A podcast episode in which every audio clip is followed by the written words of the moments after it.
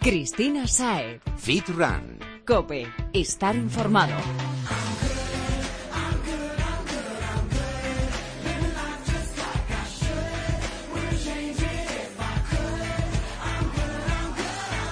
Muy buenas, Fit Runner. Bienvenido a Fit Run Cope. Ya puedes empezar a calentar porque empieza una semana más tu programa de fitness y running preferido. Yo soy Cristina Saez y junto a mi compañero Álvaro Montaner te ayudaremos a ponerte en forma, ¿verdad, Álvaro? O eso es lo que intentaremos. Buenas tardes, amigo. Prepárate porque un miércoles más y con la ayuda de los mejores expertos te vamos a dejar sin aliento. Estrenamos mes de agosto y lo hacemos llenos de grandes consejos. Hoy hablaremos de la importancia de elegir un buen calzado para el running, también de la alimentación preentreno y de cómo influye favorablemente, por si te viene a la cabeza lo contrario, el entrenamiento en nuestro cerebro. Porque por si no te has dado cuenta aún, sí, queremos que estés en forma. Por dentro y por fuera también, ¿eh? Efectivamente, así que pon la oreja porque sin más dilación, arrancamos.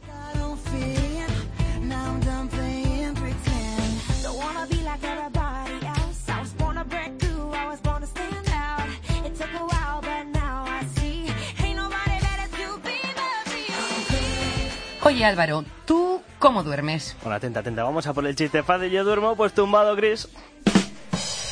En serio, bromitas, aparte, duermes del tirón, las horas suficientes. Bueno, a ver, si te soy sincero, yo lo que duermo es porque me caigo rendido, pero no duermo lo suficiente, creo yo. Pues muy mal, porque el cuerpo tiene que descansar, aunque reconozco que al mío también le faltan horas de sueño. Bueno, según los expertos dicen que deberíamos dormir entre 6 y 8 horas para recuperarnos. Si no lo hacemos, al final llegará un día en que la energía flojee y no tengamos fuerzas para afrontar nuestras tareas. Y además estaremos débiles y seremos vulnerables ante las enfermedades, como nos ha explicado Miriam Llévenes, autora del Decálogo para dormir bien. Al final, el dormir bien va a ser importantísimo, sobre todo para prevenir muchas enfermedades, tanto lo que son físicas como mentales. Cuando te levantas has pasado una mala noche, te notas la cara perfectamente con esos signos pues de cansancio, como de estrés. Entonces es muy importante sobre todo pues, para encontrarnos en un buen estado. Si es que lo sabemos, ¿no? Necesitamos dormir pero siempre hay algo que nos lo impide, ¿no? O el trabajo, o el estudio, o los niños, o la televisión. Y el día que te acuestas pronto, pues no eres capaz de dormirte, es lo que pasa. Como no, seguimos poniéndonos excusas, porque no son más que eso. Y ya te habrás dado cuenta de que en este programa nos encanta tacharlas todas de tu lista. Por eso hemos hablado con Miriam. Su decálogo tiene mucho que ver con esto y nos ayuda a solucionar esos problemillas que nos surgen. Por ejemplo, intentar acostarnos siempre a la misma hora. Pero eso es complicado. Pero el segundo mandamiento de Miriam es más accesible. No tomar cafeína las últimas horas del día. O este otro, no beber mucho líquido porque luego nos levantamos mil veces al baño. Pues sí, además nos ha recomendado hacer algo en lo que siempre te insistimos por aquí y a través de las redes sociales.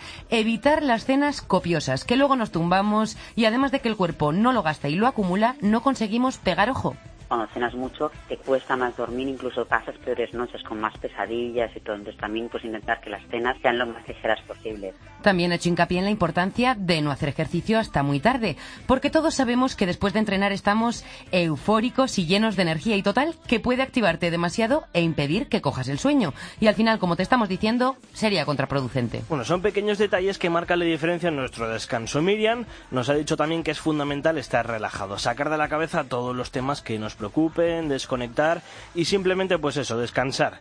Pero no es tan fácil, lo sabemos. Por si no lo logramos, nos ha enseñado algún truquillo respirar muy hondamente, muy profundamente, pausado, pensando en lo que es la respiración para ir cogiendo poquito a poco el, sueño. También nos puede servir un baño relajante, ¿no? Pues a lo mejor nos hacemos baño con espumas, eh, nos quedamos 10, 15 minutos con una música que nos guste y entonces también que nos relajemos. Venga, si hoy llego pronto a casa, me preparo un baño que me ha encantado Claro esa sí, opción. sí, sí. y tú apunta Fitrunner, dale al cuerpo lo que necesita y descansa.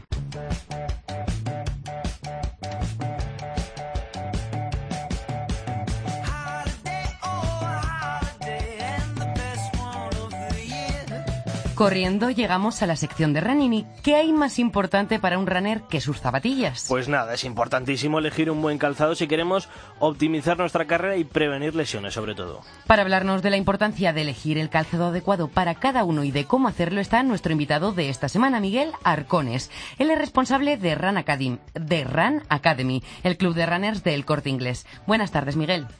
Hola, buenas tardes. Como comentaba con Álvaro, llevar las deportivas adecuadas para correr es fundamental. Tú tratas a menudo con runners y expertos, así que cuéntanos, ¿hasta qué punto es importante esta elección? Eso es, pues como decimos, no, no es tan sencillo el ir a la tienda y coger la más bonita o la más cómoda, sino que hay otros factores a tener en cuenta a la hora de, de saber qué zapatilla vamos a comprar. Entonces, bueno, yo, sobre todo, antes de ir a comprar unas zapatillas, lo que hace, asesoramos al cliente es que conozca sus características, su propio peso, eh, los kilómetros que va a hacer a la semana, si ha tenido lesiones anteriores, su forma de correr, y, luego en base a eso nos ayuda a hacer un primer filtro que, que podemos utilizar a la hora de comprar unas zapatillas u otras. O sea que podríamos decir que cada persona es un mundo. Exactamente. ¿Qué debemos hacer para saber cuál es la zapatilla adecuada para nosotros entonces? Pues mira, nosotros lo que asesoramos, una vez ha hecho el primer filtro que hablamos anteriormente para saber el, tipo de corredor que somos, eh, damos un segundo paso y tenemos que ver qué modelo de qué marca sería el, recomendado para nosotros. Eh, las principales marcas se basan en dos componentes, amortiguación y estabilidad. Yo hablo de estabilidad porque me gusta más ese término que el término pronación o no pronación, que es el vulgarmente más conocido. Y es más entendible. sí, exactamente. Lo único que, bueno, yo, yo pongo un pero y los más maratonianos, los más pros me entenderán. Y es que eh, un corredor puede ser neutro, es decir, que su pisada es estable desde el, apoyo desde el, en el talón hasta el metatarso, pero según van pasando los kilómetros, la propia fatiga de sumar los kilómetros hace que el corredor prone. Entonces, ahí, ¿por qué hablamos de estabilidad y no de pronación? Sino porque necesitamos una zapatilla que con el paso de esos kilómetros, esa fatiga acumulada eh, venga compensada con, la estabilidad que nos dé la zapatilla. Oye, Miguel, y una pregunta tengo yo. ¿En qué debemos fijarnos para, para elegir unas zapatillas u otras? lo primero, un chico. Bien, damos el primer paso. Los colores no. Porque si fuera una pregunta de la chica, ya tendríamos la respuesta.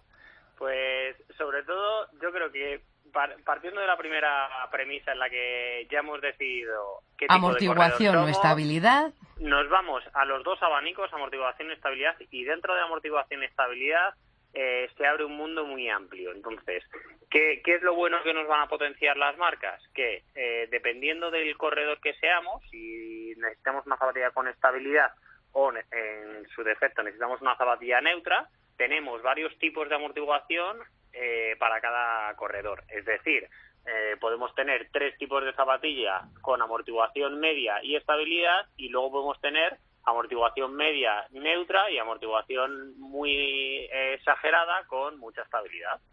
Miguel, ¿y esto de la amortiguación y la estabilidad influye en, dependiendo de, o sea, influyen en nuestro calzado dependiendo de nuestras características personales o también depende de la carrera que vamos a hacer. Es decir, a lo mejor una persona que para hacer un maratón necesita unas con una buena estabilidad necesita más amortiguación para hacer un sprint. Sí, todo depende del. De o me lo estoy inventando. No, no, no, no. Algo, algo de razón lleva la pregunta. Lo único que también es, es cierto que eh, la premisa básica, tanto para la persona que empieza a correr como para el maratoniano es cuidarse de sus lesiones. Entonces, también hay, hay eh, recientemente están eh, proliferando teorías como el minimalismo, que no usan absolutamente nada de amortiguación, y también eh, todo depende del tipo de corredor que seamos. Yo lo que siempre recomiendo para alguien que no tenga nociones de, qué tipo de corredor es, que vaya muy bien protegido, y eso para, para mí, para nuestro abanico, es siempre con mucha amortiguación y si puede ser estabilidad, eh, aunque no sea muy exagerada, siempre le va a venir bien a cualquier corredor. Así prevenimos lesiones. Exactamente, que al final, ¿para qué corremos? Para estar en forma y para disfrutar. Oye, Miguel, y estábamos hablando y se habla mucho por amigos míos que me han contado, por ejemplo, de, este estudio de la pisada para comprar esas zapatillas que lo han hecho. Yo tengo la duda exactamente en qué consiste ese estudio de la pisada. Sí, pues mira, yo sería el, el siguiente paso. O sea, por, para, para ir paso a paso eh, la conversación hemos hablado de filtros y hablaríamos de un primer filtro de qué corredor somos, un segundo filtro de qué zapatilla y luego, pero pero ¿cuál es mi zapatilla ideal? Eso es. decimos, mi zapatilla ideal es la más cara y todo lo contrario. Hay veces que la zapatilla más cara no es la mejor zapatilla para el tipo de corredor que somos. Entonces, para eso nosotros llevamos ya varios años eh, contando con un sistema de análisis de pisada en, en el corte inglés Actualmente tenemos cinco análisis de pisada fijos en Madrid, en Sol 10 y en Castellana, en Barcelona, en Puerta del Ángel, en Vitoria, en Pintor Sorolla, en Valencia y en Málaga. Vaya, que desde cualquier parte de España pueden ir a visitaros y hacerlo perfectamente. Exactamente, porque nuestro objetivo es que al final todo corredor eh, lleve el calzado adecuado. Entonces, esto lo hacemos con un estudio de la pisada eh, muy, muy básico, muy liviano, que cualquiera puede hacerse con cinco minutos que tenga para visitar cualquiera de estos centros que os decimos y que para cualquier información lo pueden ver en nuestra web eh, ranacademy.es. Y bueno, al, grano, ¿qué, ¿qué se estudia en esta pisada? Son, es un estudio doble. Por una parte, una fase estática, que es una, un escáner de la huella plantar, que lo que te hace es, eh, por un mapa de presiones, ver por qué parte del pie eh, apoyas más o apoyas menos, ¿vale? Es un escáner que al final es una base. Y que ese mismo escáner eh, lleva una cámara integrada detrás que lo que te hace es una foto para eh, calcularte el ángulo de Helving, si queremos que es este ángulo, que para qué sirve. Es un ángulo que te va a decir exactamente los grados de pronación que tienes sobre un apoyo estático, ¿vale? Y a partir de esto, ¿qué hacemos? ¿Diseñamos unas plantillas o...? Eso, es el siguiente ah, paso. mira. lo que hacemos es, eh, primero, el, análisis de la avisada que tenemos en los centros son dos pasos. Uno el estático y otro el dinámico, que lo que hacemos es, con una zapatilla neutra, no con control de estabilidad, porque si no, eh, trucaríamos, digamos, el análisis, lo hacemos una zapatilla neutra. Vamos a analizar con una cámara posterior también el correr del, del cliente. Entonces, así lo que hacemos es valorar si esos grados de pronación que nos ha dado el análisis estático son los correctos y adicionalmente vemos si había alguna anomalía en la carrera de nuestro corredor. ¿Vale? Entonces, con eso ya lo que hemos conseguido es, esto es un análisis eh, muy pro, muy destacado. Milimétrico, ¿no? Por lo que cuentas es.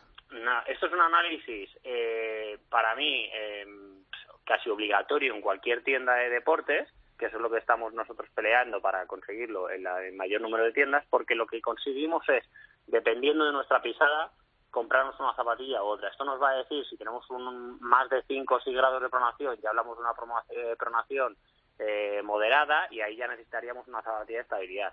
Y sin embargo, no puede dar un análisis con 0 grados de pronación para comprar una zapatilla neutra. Entonces ahí ya daríamos en el clavo de qué zapatilla nos tenemos que comprar. Vaya, ahora que ya tenemos todas las claves para elegir bien una zapatilla, o por lo menos para, para intentarlo, ¿no? Dejarnos asesorar y elegir bien.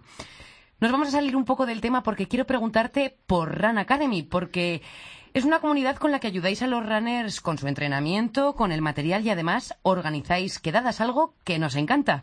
Así que cuéntanos, ¿para cuándo el próximo encuentro?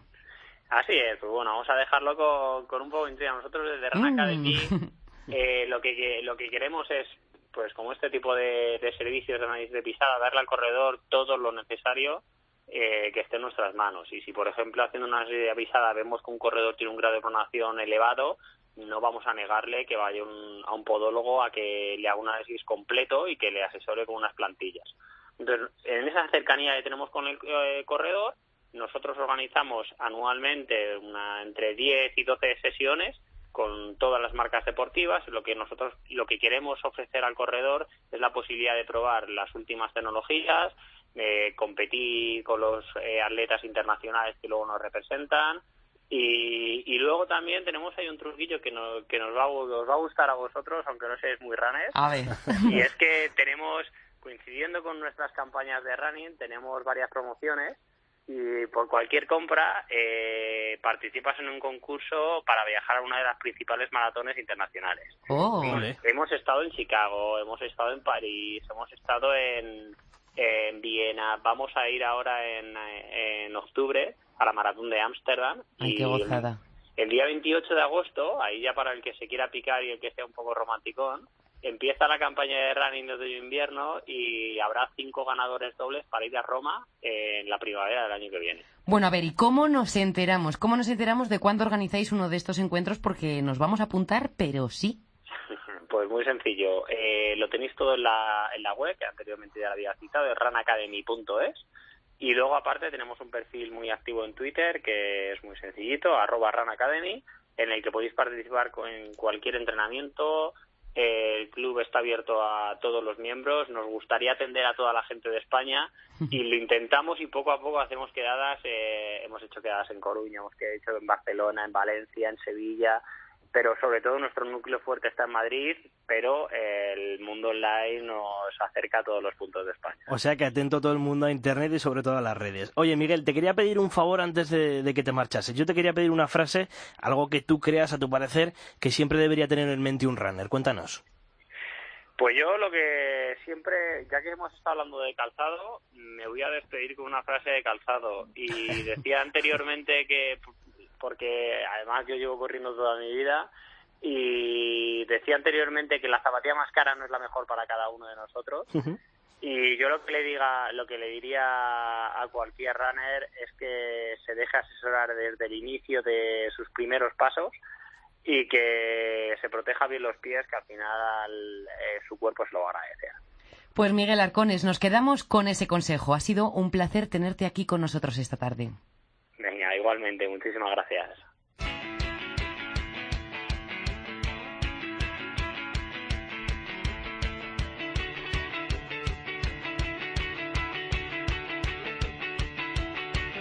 Y ya está con nosotros Jesús Santín, asesor nutricional de Balance Fit Club y nutricionista de Fit Rancope. Buenas tardes, Jesús. Buenas tardes, Cristina. Después de la gran lección sobre la proteína en polvo de la semana pasada, eh, los Fit Runners nos han chivado que les vino, pero que muy bien. Hoy vuelves para ayudarnos con el preentrenamiento. Y lo primero a preguntarte es, ¿deberíamos comer algo antes de entrenar? Sí, no.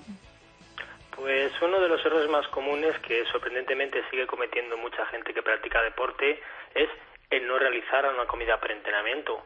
Eh, pese a que en torno al entrenamiento, tanto el pre, el during, el post, es el momento en el que el organismo pues necesita más cantidad de nutrientes, más importancia tiene la elección de esos nutrientes y más receptivo está a la adecuada gestión de los mismos, con lo cual de ahí la importancia que en el plan nutricional hemos de conferirle a la, a la comida pre-entrenamiento.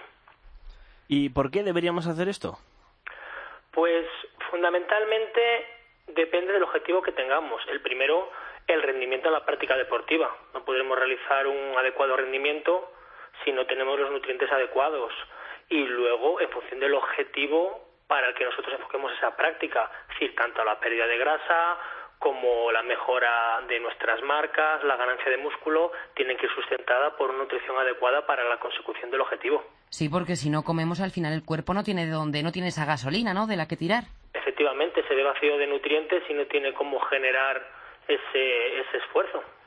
¿Cuánto tiempo, Jesús, antes del entrenamiento deberíamos comer? Porque, claro, también no será bueno meternos una comida justo antes de hacer ejercicio. Pues ahí debemos atender sobre todo a las características del individuo, a la práctica que vayamos a realizar luego y a la comida que nosotros necesitemos introducir. Lo lógico suele ser entre una hora y media, dos horas, dependiendo de estos factores que hemos comentado. Fundamentalmente porque si la sangre está en el estómago para la realización de la digestión, esa sangre va a competir en tener que ir a los músculos que nosotros vayamos a trabajar, tanto piernas si salimos a correr, un ejercicio de brazos en el gimnasio, y la sangre no puede estar en los dos sitios a la vez, con lo cual ni desarrollaremos la práctica deportiva de una manera adecuada, ni generaremos una digestión adecuada tampoco. Pues sí, que en vez del músculo se nos calienta la tripilla. y al final vienen las náuseas, los vómitos y el bajo rendimiento. Oye, y hablábamos de esa comida, ¿qué tipo de comida debe ser? ¿Un snack o algo un poquito más fuerte, Jesús?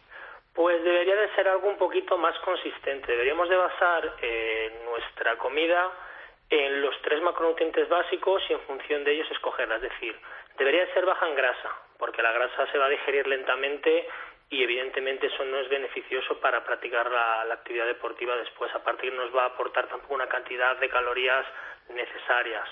Moderada en proteínas, puesto que tendremos un desgaste muscular, tanto sea un corredor como una persona que genere una rotura fibrilar en el entrenamiento de musculación y fundamentalmente alta en carbohidratos de absorción lenta para que nos dé la energía necesaria a lo largo de todo el desarrollo de la práctica y justo antes de entrenar, unos 30 minutos, 45, podremos servirnos de, un hidrato de carbono de alto índice glucémico, de un azúcar, una pieza de fruta, que nos dé ese poquito de energía inmediata para comenzar el ejercicio con la, con la energía necesaria. Aquí te voy a pedir, Jesús, que me dejes algo claro, porque muchas veces relacionamos eso de comer hidratos antes de ir a entrenar, ¿no? El, el tan típico y conocido arroz y pollo con el ganar masa muscular. Eh, ¿Consumir hidratos antes del entrenamiento nos va a hacer esto o también puede venirnos bien para la pérdida de peso? Eh, lo que nos va a marcar el crecimiento de masa muscular es el entrenamiento orientado a la musculación, evidentemente el lanzamiento de cargas progresivas para que el músculo reciba ese estímulo y la nutrición que realicemos a lo largo de todo el día, no el preentreno, es decir, el cómputo global de calorías y que haya como mínimo un superávit calórico. Si no cumplimos esas dos premisas, no va a haber ningún problema en que nosotros crezamos o no crezamos a nivel muscular. Es decir, lo que nos va a marcar es el cómputo global de calorías y el entrenamiento muscular. O sea que no tenemos que tener miedo y al final es el balance calórico del que hablábamos al principio contigo. Resumido y a pequeños rasgos, sí, sería eso. Oye, ¿y nos podrías dar, Jesús, un ejemplo de preentrenamiento, pero que, sea como y sencillo de hacer y tomar para que los runners lo puedan añadir a su día a día? Pues mira, si queremos basarlo en una comida sólida, siempre deberíamos de escoger un plato con un carbohidrato complejo, como hemos dicho en otros programas, pues un arroz, una pasta, un boniato, una avena, en la cantidad necesaria para la práctica deportiva unido a un poquito de proteína, algo de fácil digestión, eh, una carne blanca, puede ser un pollo una cantidad no muy alta, puede ser un poquito de fiambre y eh, justo antes del entrenamiento podríamos servirnos, pues de lo comentado, unas pequeñas piezas de fruta que aportan una digestión rápida. Eso sí queremos hacerlo con comida sólida. Aprovechando el programa de la semana pasada en el que comentamos un poquito lo que eran las proteínas en polvo. Que fue todo un gran buen descubrimiento. Pues creo que a los usuarios pues les haya, les haya servido para, para potenciar ese, entrenamiento. Podemos utilizar preparados a base de carbohidratos y proteínas en polvo, que la ventaja que nos aportan es esa fácil digestión y una presentación muy cómoda para podértela llevar y consumir en cualquier momento. Hemos dicho lo bueno, pero también nos gusta ponernos un poco en lo peor para saber por qué tenemos que hacer las cosas, porque muchas veces, aunque conozcamos los beneficios, lo que nos hace hacer algo es querer evitar lo malo. Así que, ¿qué nos pasaría si vamos a entrenar sin fuerzas, ¿no? Sin esa gasolina de la que hablábamos al principio. Pues lo primero es un, bajo rendimiento deportivo. No vamos a conseguir que el entrenamiento sea productivo porque no dispondremos de las herramientas nutricionales adecuadas para llevarlo a cabo. Lo más probable puede ser desde un bajón de azúcar, eh, una degradación de la musculatura innecesaria por no aportar los nutrientes necesarios. Es decir, al final todo se resume en una pobre ejecución de los ejercicios y algo contraproducente para el organismo que no suministrar las sustancias necesarias para cubrir este desgaste. O sea que sí, tenemos que comer, tenemos que hacer una comida adecuada e ir preparados al entrenamiento. Fundamentalísima. Pues Jesús Santín, asesor nutricional de Balance Fit Club y nutricionista de Fit Rancope. Muchísimas gracias por tu ayuda y como siempre, hasta la semana que viene. Hasta la semana que viene,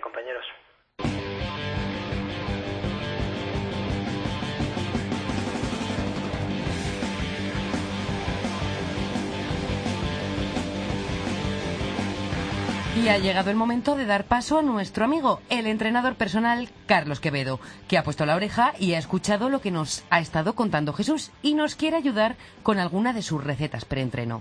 Muy buenas y runners, hoy os traigo un par de consejos para comer antes de ir a entrenar como titanes. Y es que ya sabéis que la nutrición juega un papel protagonista en nuestro rendimiento y en nuestra salud. Somos lo que comemos. El primero es una opción más rápida. Sin duda está diseñada para los que vamos apurados entre horas. Solo necesitamos 25 gramos de proteína en polvo, con el sabor que más nos guste, 50 gramos de avena en polvo y edulcorante líquido al gusto. Lo agitamos todo bien y tenemos un super batido preentrenamiento.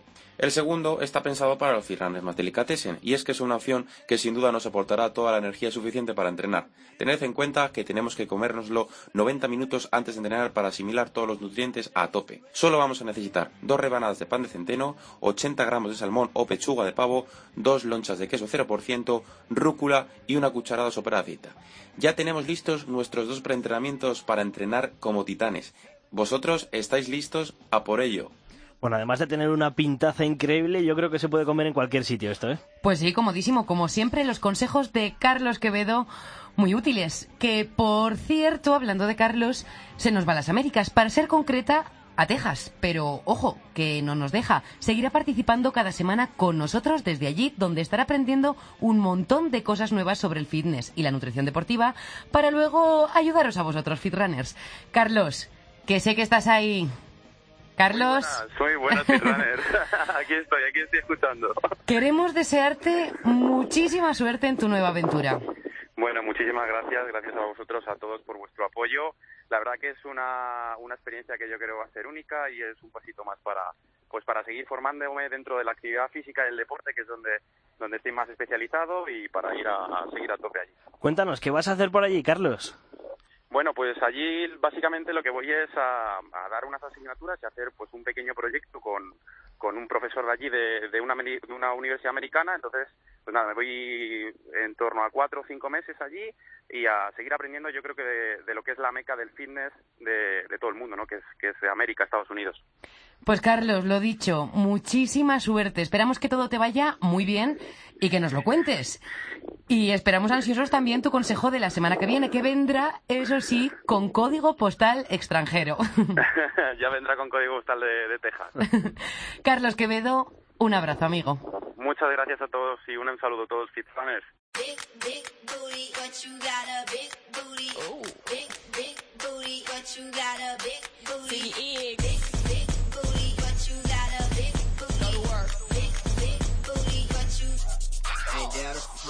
Mover el booty, como dice la canción, ayudará a nuestro aspecto físico, pero también a nuestro cerebro. Sí, el deporte influye y mucho en todos los aspectos que conciernen a nuestro cuerpo y a nuestra vida. Para explicarnos cómo le afecta a nuestro cerebro está con nosotros Pedro Vález, responsable de entrenamiento personal de Reebok Sports Club La Finca. Buenas tardes, Pedro. Hola, buenas tardes, ¿qué tal? Explícanos lo que estamos hablando, ¿no? ¿Cómo influye el deporte en nuestra cabeza? Bueno, nosotros queremos eh, explicar que el deporte no solo eh, se trata de un aspecto físico, sino que además eh, activa, potencia las mejores partes de nuestra humanidad, como es la sociabilidad, la confianza, en fin, nos hace mejores personas. Oye, y Pedro, ¿qué tiene el ejercicio para afectar a nuestro cerebro de esta forma? ¿Por qué? Bueno, el ejercicio, sobre todo cuando se lleva a unas intensidades un poquito elevadas, eh, lo que hace es que empieza a liberar una serie de hormonas, como es la oxitocina, como es la serotonina, la dopamina. Eso es algo comprobado, eso es algo científico, es decir, no solo te encuentras más relajado, sino que comproba científicamente lo estás. Eh, no solo te encuentras mejor, sino que científicamente eh, los, los músculos se relajan. Es decir, científicamente se comprueba que el ejercicio efectúa un, tiene, un, tiene un efecto saludable, saludable sobre el cerebro. Y una pregunta, otra que me surge con lo que nos has contado. Un día que hacemos un buen entrenamiento, nuestro cerebro está, por así decirlo, más relajado y con una mentalidad más positiva, y un día que nos sale peor, tenemos una mentalidad más negativa. No, no. Una cosa son los objetivos que te pones en una sesión, que pueden ser de intentar conseguir tal, eh, tal repeticiones, tal, tal distancia, tal tiempo. El objetivo está marcado. Una cosa es que lo consigas o no, pero la actividad uh -huh. está hecha.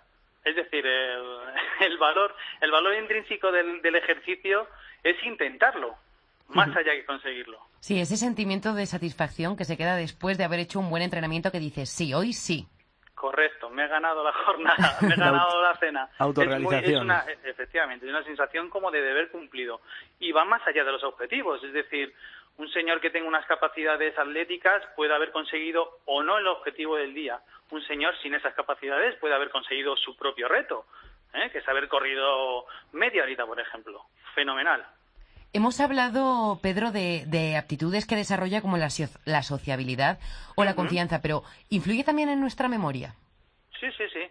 Eh, está, científicamente está empezando a comprobarse que eh, a mayor complejidad de los ejercicios efectuados, de ahí viene la moda del famoso CrossFit, eh, nosotros activamos más eh, zonas del cerebro que requieren atención, percepción, velocidad de reacción, toma de decisiones correctas. Eh, estamos trabajando el cerebro.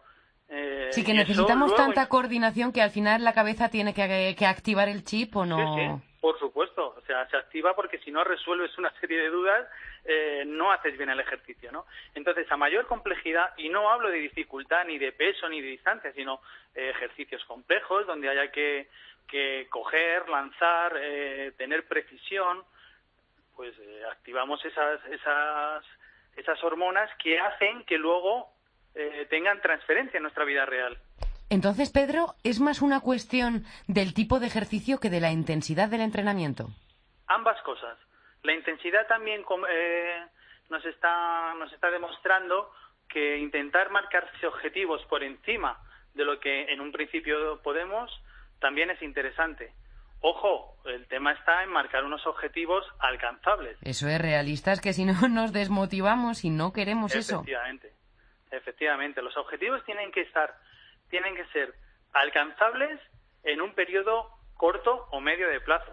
Por supuesto, nosotros siempre aquí en Reebok Sport Club decimos que tiene que haber un profesional a tu lado para aconsejarte.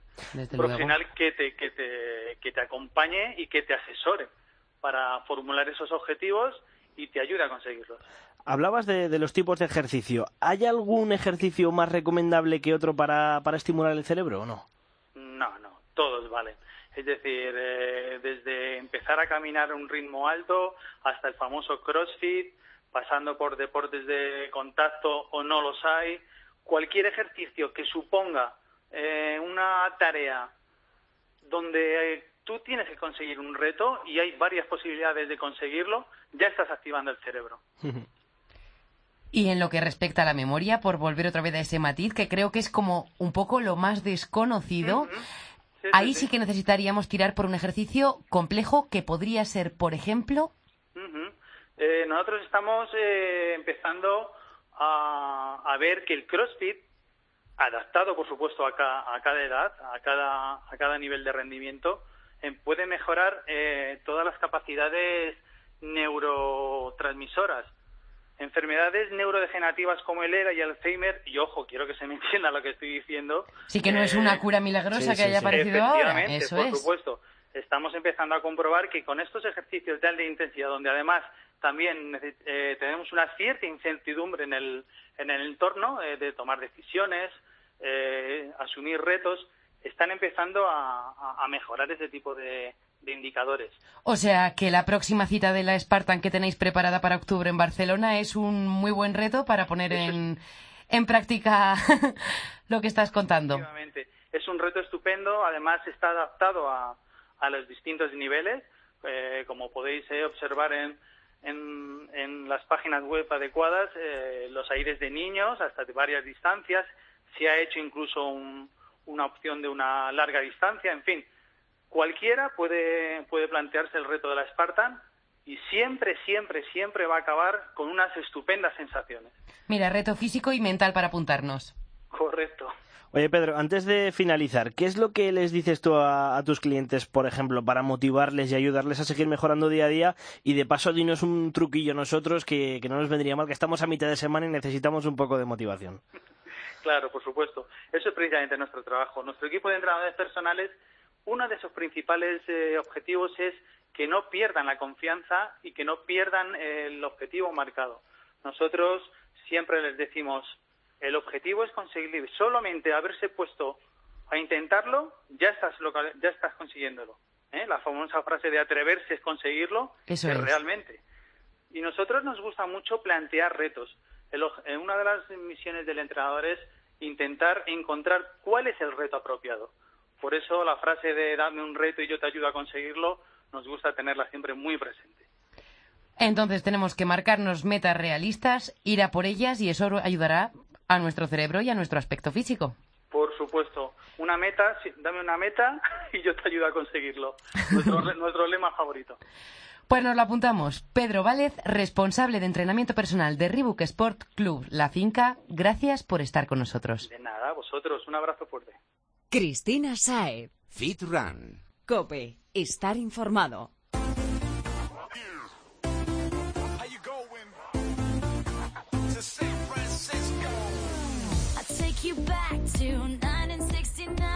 Se acerca el final de este programa, pero no nos despedimos sin animarte a que te unas a nuestro reto semanal. Hablamos del reto de Paco Ming.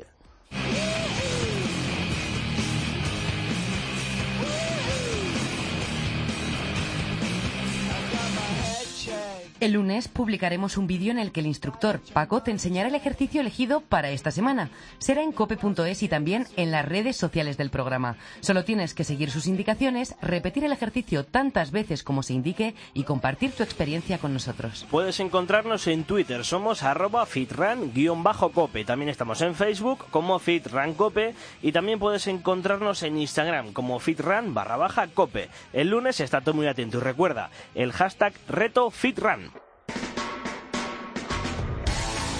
Ahora sí, tenemos que despedirnos, Fitrunner. Te esperamos la semana que viene. Y recuerda, estamos en continuo contacto a través de las redes sociales. Ha sido un placer compartir este rato con vosotros. En la técnica ha estado Sergio Jiménez y en la producción Nacho de Gamón. Gracias por estar con nosotros y hasta la semana que viene, Fitrunner.